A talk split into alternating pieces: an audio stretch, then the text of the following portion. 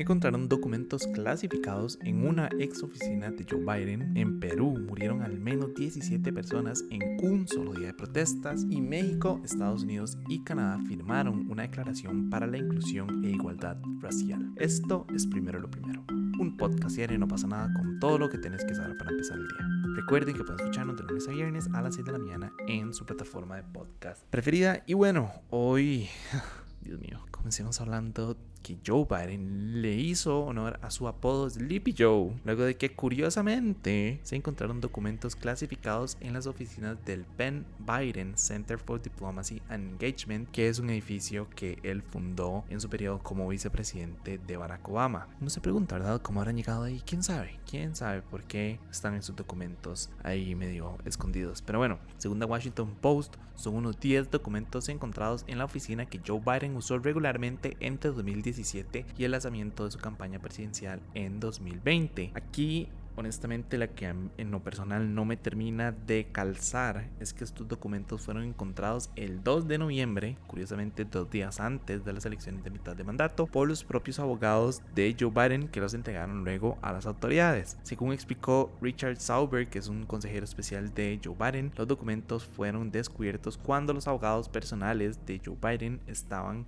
empaquetando los archivos guardados en un armario cerrado con llave para preparar el desalojo de las oficinas. Tal vez como para darles un poco más de información, el Departamento de Justicia ya confirmó que está investigando y en un comunicado la Casa Blanca aseguró que ellos están cooperando con la investigación y se supone que el FBI también está ahí como husmeando un poco en el asunto a ver qué encuentran. Ahora, por el momento y obviamente como es de esperarse, aún no se confirma qué contenían los documentos, ni siquiera cuál es su grado de clasificación. Digo, a fin de cuentas estamos hablando de documentos clasificados, ¿verdad? Entonces obviamente es información que no van a revelar al público, al menos de que y por alguna razón se filtre o algo que es eh, honestamente lo que espero que suceda. Pero bueno, de nada, me parece curioso, ¿verdad? Que esta situación es muy similar a la de Trump en agosto, verdad, de su casa en Mar-a-Lago, que registraron, bueno, que registró el FBI por tener, creo que eran como 100 documentos clasificados de que había agarrado de su, de su presidencia y se los había llevado ya para la casa, quién sabe para qué, ¿verdad? Pero sí, ¿verdad? La única diferencia tal vez es que Trump, o bueno, para el caso de Trump sí se ocupó una intervención del Departamento de Justicia, en el caso de Joe Biden fue más como, o, la cagamos, entonces mejor eh, las manos. Entonces, ¿verdad? Hay como muchas situaciones aquí que me llaman eh, la atención primero que nada, ¿verdad? ¿Por qué putas hay unos documentos clasificados en la oficina de, Joe Biden en un armario bajo llave? Digo, si yo dejo un trabajo, lo primero que haría sería como revisar que me llevo todo, ¿verdad? No, ay, mira, se me quedó un documentillo para allá, ¿verdad? Por eso es que digo que le hizo honor a, Sleepy Joe, ¿verdad? Porque todos han, dicho que Joe Biden es muy distraído. Bueno, en realidad lo que dicen es que ya tiene la edad bastante avanzada y que por eso le olvidan las cosas y que por eso se pega cuando está hablando, etcétera, etcétera. Y tal vez es una situación como que podría ir de la mano con eso, ¿verdad? O tal vez lo están utilizando como excusa para eso, como, ay, mira, se nos olvidaron los documentos ahí, quién sabe qué puta estaban haciendo ahí. Mira, nos encontramos unos documentos. ¡Wow! Me dijo una persona acá en Costa Rica, así, un par de horas en una conferencia de prensa. Pero sí, no sé, eso me pareció como, como raro, ¿verdad? Eso no me termina de calzar mucho, como qué puta están haciendo ahí, ¿verdad? Segundo, y creo que obviamente los abogados de Joe Biden fueron como, hijo de puta, estamos a punto de entrar a las elecciones de medio mandato, tenemos que entregar esto ya. O sea, probablemente eso fue un, un incendio que tuvieron que apagar en cuestión de minutos, ¿verdad? Porque fue como, di, estamos a punto de entrar a estas elecciones, obviamente sabemos que esto es tierra que podría echarnos encima, de verdad, que podríamos, que podría llevarnos a perder las elecciones. Entonces, obviamente tuvieron que hacer todo esto de manera súper rápida. También curioso que fuera en esa época 3, que todos sus documentos los encontraran el 2 de noviembre y hasta ahorita la información se haga pública. También me parece un poco extraño, como será que hubo una retención de información para no afectar las elecciones.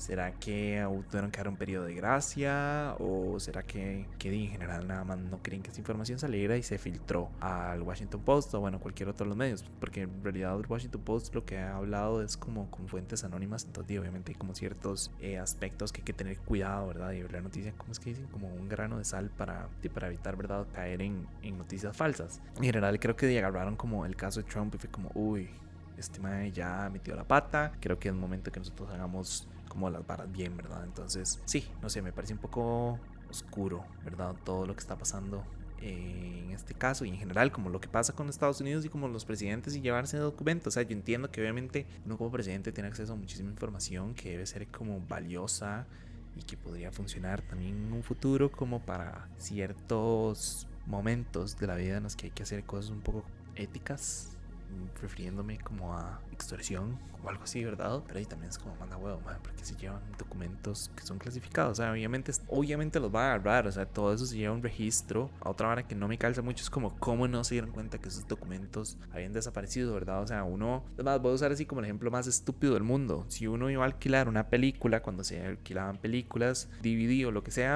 si uno no la entregaba como el día, la fecha exacta, a uno lo llamaban y lo jodían hasta que no fuera a entregar la película. O llegaban y le cobraban, ¿verdad?, una, una tarifa ahí por, por haber perdido la película y por no haberla devuelto. Entonces, si eso pasaba aquí en Costa Rica, en, el señor que quemaba películas ahí en la esquina del barrio de mi casa, como putas en Estados Unidos, donde tienen todo un sistema supuestamente avanzado, ¿verdad?, de inteligencia. Se pierden unos documentos así como si nada durante 2017 fueron. 2017 20, 3, 4, 5, casi 6 años, ¿verdad? Entonces, no sé, como que hay muchas cosas que no, que no me calzan de este caso, eh, pero sí, habrá que ver qué determinan las, las autoridades. Probablemente no vaya a pasar nada. Ya Donald Trump sabía decir como que por qué no están investigando todas las numerosas casas de Joe Biden y que por qué no están investigando también dentro de la casa presidencial a ver qué hay, qué, se ha escondido, qué no, pero, pero bueno, creo que también ese es un caso como el burro hablando orejas, entonces... Eh, a veces calladito más bonito cuando no van y le caen de nuevo a alguna casa de este señor. Pero bueno,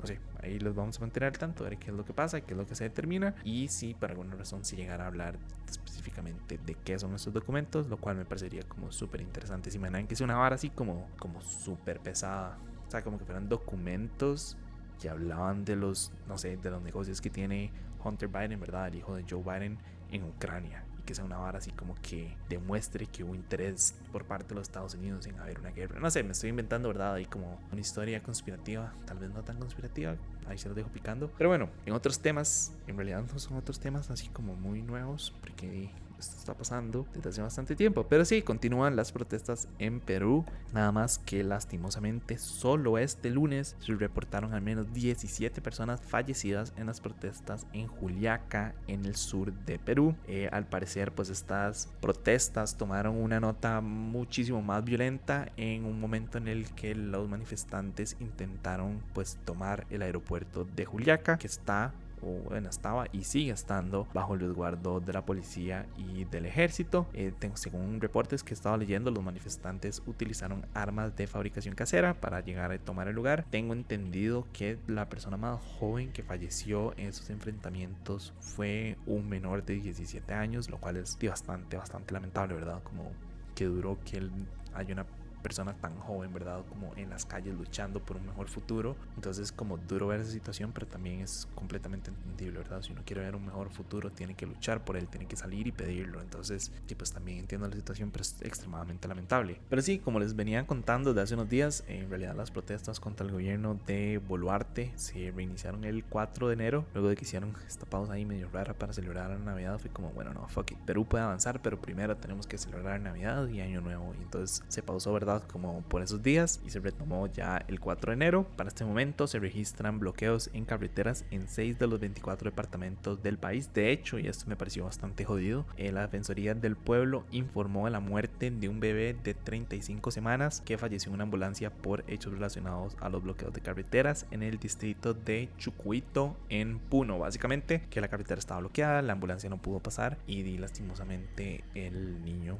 bebé pues y pues falleció en, la ambulancia. Tal vez en términos generales ya son al menos 46 los muertos en todo el país desde el inicio de las protestas antigubernamentales el mes pasado, eh, que tal vez para refrescarles un poco más la memoria lo que están exigiendo es la renuncia de la presidenta Diana Boluarte, el cierre del Congreso, nuevas elecciones este año y una asamblea constituyente. De hecho, Boluarte dijo que ya le solicitó al Congreso adelantar las elecciones para el 2024 y el Parlamento lo aprobó. De hecho, el Parlamento lo aprobó en su primera votación requerida, por lo que debe ser ratificado en segunda vuelta. Eh, mientras que la convocatoria de una asamblea constituyente, el cierre del Parlamento y la liberación de Castillo, pues en realidad pues son temas que no están en sus manos. Entonces, habrá que ver qué pasa. Yo siento que ya no tengo más opinión que dar sobre Perú. De la situación en Perú es bastante complicada. Pero sí, creo que en general de ya mi opinión, ya lo he dicho cientos de veces, ¿verdad? Que y entiendo lo turbulento que puede ser la, la, salida de un presidente que entre otra vicepresidenta que las personas no quieren, no quieren ese partido, ¿verdad? En el poder, pero ella tampoco quiere como, pues dejar el poder a fin de cuentas y como lo he dicho antes, siempre hay intereses, siempre hay fuerzas de por medio que, que, que no lo permiten. Tal vez Dina Boluarte genuinamente quiere dejar el puesto y, hay fuerzas que no la dejan y es como, madre, jamás cómo vamos a perder la presidencia eh, por un tema de, de, de, temor, ¿verdad? A algunas personas. Entonces, entonces sí, nada, como en general es, es una situación súper complicada. Yo no me puedo imaginar lo que debe ser eso, ¿verdad? Y que como qué pesado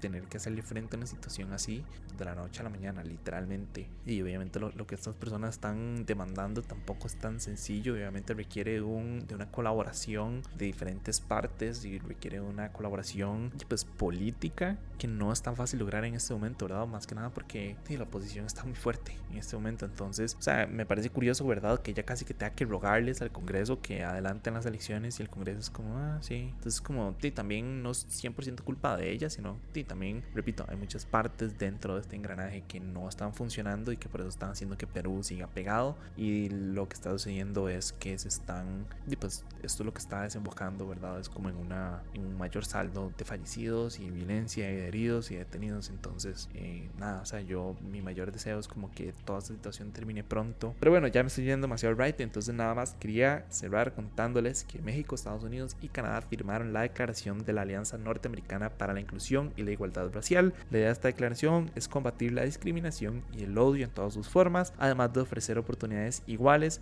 sin importar la religión, el género o la orientación sexual de las personas. Me parece todo súper bonito en el papel, pero quiero verlo como realmente en la acción, ¿verdad? Quiero como ver qué, cuáles son las propuestas concretas que ellos tienen para, para lograr este tipo de cosas. Esto es un cambio que no va suceder de la noche a la mañana. No es como que un gobierno le puede pedir a una persona como, hey, usted no sea racista, ¿verdad? Eso es un cambio que tiene que venir desde adentro y es un cambio que va a ser generacional. Creo que es un buen inicio, ¿verdad? En todo este tema. Pero repito, quiero ver como realmente cambios. Quiero ver, o sea, como quiero ver cosas concretas que me dejen claro qué es lo que ellos quieren hacer para cambiar esta situación. Tal vez se me ocurre comenzando como con el trato a las personas en las fronteras, ¿verdad? Especialmente Estados Unidos, que el, el trato que se le da a las personas personas que están migrando hacia los Estados Unidos, eh, en su mayoría venezolanos, colombianos, eh, de Haití, ¿verdad?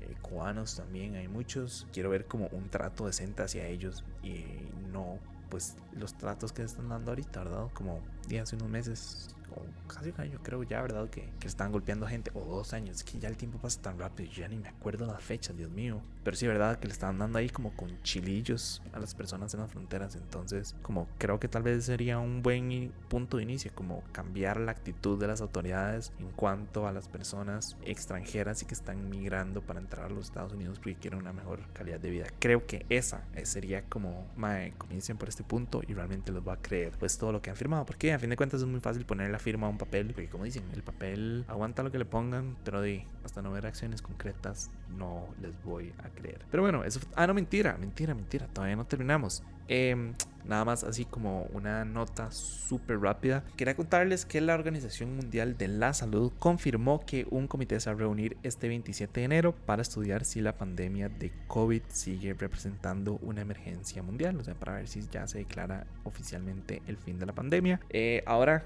quiero como que no se hagan muchas ilusiones, eh, porque en realidad hay muchos científicos y muchos asesores de la organización que creen que aún es demasiado pronto para declarar el fin de la emergencia pandémica y especialmente ¿verdad? Por todo el tema de China y las infecciones que están dando, ¿verdad? Ahora que abrieron las, las fronteras, que existe, ¿verdad? Eh, la posibilidad de que haya una nueva ola pandémica. Entonces, eh, sí, de hecho creo que no sé si ya estamos como en la sexta ola pandémica, muchos países que ya lo están afrontando, entonces eh, sí, nada más no se hagan muchas ilusiones, pero ahí les estaremos contando qué sucede el 27 de enero, entonces nada, ahora sí, oficialmente eso fue todo por hoy, como siempre les he dicho, su apoyo hace posible, primero lo primero, recuerden que pueden apoyarnos en patreon.com slash no pasa nada oficial, y para los que nos están escuchando por Spotify, quería preguntarles, ¿creen que realmente podemos llegar a una sociedad que sea 100% inclusiva y equitativa? Sí o no? Es una pregunta complicada, obviamente también se basa mucho en los deseos de uno y en su percepción de la humanidad, eh, pero nada, me encantaría saber ustedes qué opinan. Yo me voy a reservar esta respuesta porque en realidad bastante pesimista. Generalmente creo que no, creo que no se puede, creo que el racismo es algo como ya endémico del ser humano pero tal vez estoy súper equivocado y tal vez realmente la gente puede cambiar. Pero no sé, quiero saber ustedes qué opinan. Eh, de nuevo, muchísimas gracias y me escuchan mañana. Chao.